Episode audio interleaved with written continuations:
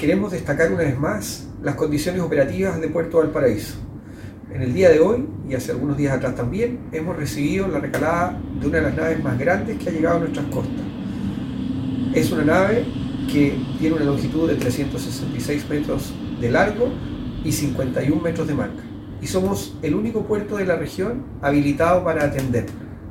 Eso habla bien de las condiciones operativas de nuestros sitios de atraque, de nuestros terminales y de la capacidad logística de todos los actores de la cadena logística de Puerto Valparaíso que trabajan en conjunto y mancomunadamente para hacer de este puerto cada día más competitivo.